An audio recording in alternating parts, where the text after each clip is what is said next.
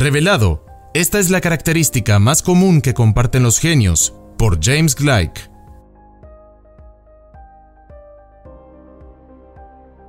Estoy tentado a decir que las personas inteligentes y creativas no tienen un conjunto de rasgos de personalidad particularmente diferente al resto de nosotros, excepto por ser inteligentes y creativos, siendo esto también rasgos de la personalidad. Escribí una biografía para Richard Feynman y también para Isaac Newton. Ahora bien, hay dos grandes genios científicos cuya personalidad era en algunos aspectos superficiales completamente diferente. Isaac Newton era solitario, antisocial, en cierto aspecto un poco desagradable, amargado y se peleaba tanto con sus amigos como con sus enemigos. Por otro lado, Richard Feynman era sociable, divertido, un gran bailarín, amaba a las mujeres.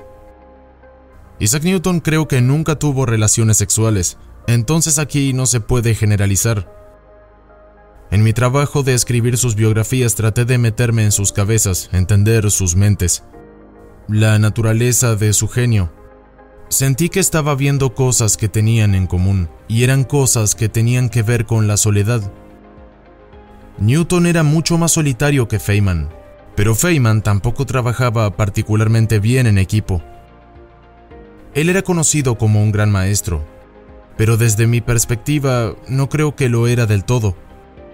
Creo que él era un gran instructor Creo que él era un gran comunicador. Pero al llegar al punto de realizar los grandes descubrimientos de la ciencia, él estaba solo con su mente. Ahora cuando me refiero a él, me estoy refiriendo a ambos, a Isaac Newton y a Feynman. Y esto también aplica, creo que, a todos los genios sobre los que hablo en mi libro, sobre Charles Babbage, Alan Turing y Ada Byron. Todos estos tenían la capacidad de concentrarse con una especie de intensidad que es difícil de comprender para los mortales como yo.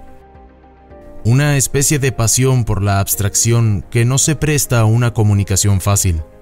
Eso es lo que he estado descubriendo. Feynman fue una de las pocas personas a las que los físicos estuvieron dispuestos a llamar genio.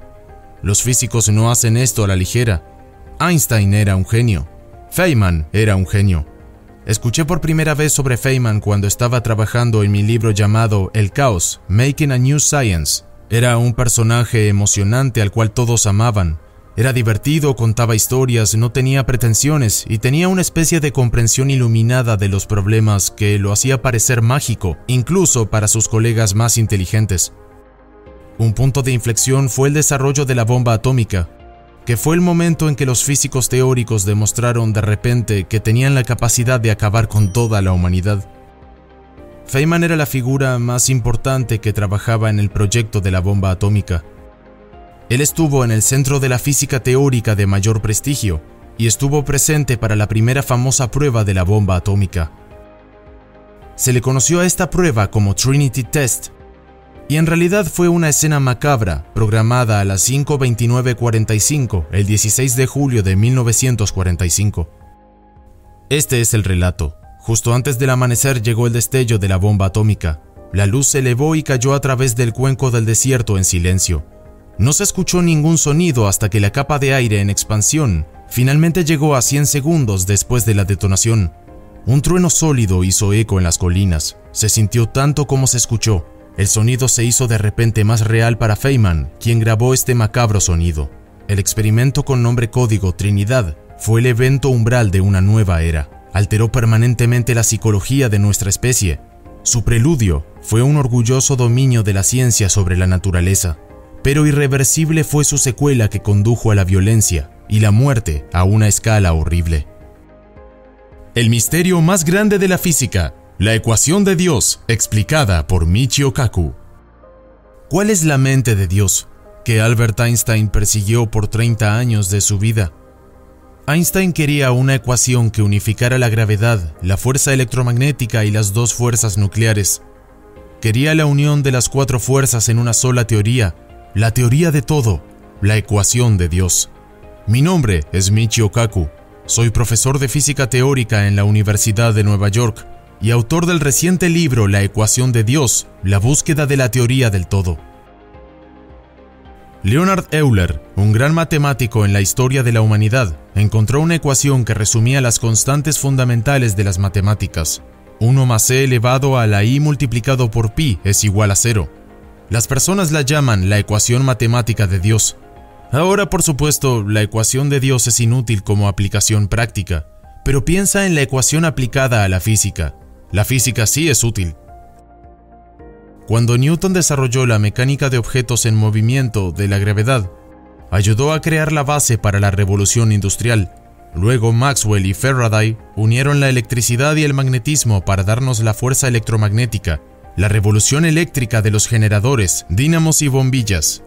Y ahora tenemos E igual a mc al cuadrado, que ayudó a concretar el camino a la fuerza nuclear. Cada vez que se aclaraba una fuerza, cambiaba la historia y ahora queremos poner todo junto en la ecuación de Dios, cumpliendo el sueño original de Einstein. La ecuación de Dios, al igual que la ecuación matemática de Dios, deberían unir los conceptos básicos de la física en una ecuación. ¿Cuáles son estos conceptos básicos? Relatividad y teoría cuántica. El problema es que la teoría cuántica no se unifica bien con la relatividad general. La relatividad general de Einstein se basa en superficies suaves, la teoría cuántica se basa en separar las cosas en partículas. Eso es lo opuesto a la filosofía de Einstein de ondas suaves que representan el espacio-tiempo, por eso es tan difícil. No es tan exagerado decir que las mentes más grandes de la humanidad han hecho propuestas para la gran teoría al final de todo. Cada uno demostró ser irregular o divergente. Hasta ahora solo una teoría ha sobrevivido a cada desafío, la teoría de cuerdas, que es en lo que trabajo actualmente. Pero ¿qué es la teoría de cuerdas? Desde cierta distancia, un electrón parece un punto, el neutrino es otro punto, el quark es otro punto, por lo que tenemos todos esos puntos. ¿Cuántas partículas son? Cientos de ellas. La teoría de cuerdas dice que si puedes mirar dentro del corazón de un electrón, encontrarás una cuerda, una diminuta cuerda vibrante, similar a una cuerda de guitarra. Hay un número infinito de vibraciones y por eso tenemos partículas subatómicas. Cada una de las partículas subatómicas corresponde a un conjunto diferente de vibraciones de una cuerda. La teoría de cuerdas permite rotar partículas entre sí, convirtiendo electrones en neutrinos, neutrinos en quarks, y la teoría sigue siendo la misma. Esa es la simetría de la cuerda, y por eso es tan poderosa, una simple idea que encapsula el universo entero. Mi punto de vista personal es que la teoría de cuerdas es probablemente la única teoría matemática consistente, Todas las teorías son matemáticamente inconsistentes. ¿Y qué significa esto? Significa que si lo demuestras lo suficiente, probarás que 2 más 2 son 5, por lo que las teorías son incorrectas. Hasta ahora con la teoría de cuerdas 2 más 2 siempre será 4. Tal vez sea la única teoría donde 2 más 2 es 4. Existen muchas objeciones para la teoría de cuerdas. La mayor es que aún no se puede probar, pero estamos cada vez más cerca de poder hacerlo. Esta teoría del todo te sorprenderá. Permite la presencia de quizás máquinas del tiempo, agujeros de gusano, el universo antes del Big Bang, universos paralelos, multiversos, cosas más allá de lo desconocido. ¿Podrías retroceder en el tiempo y conocer a tus padres antes de nacer? ¿Podrías viajar más rápido que la velocidad de la luz a través de un agujero de gusano? No lo sabemos, y es por eso que necesitamos la teoría de cuerdas.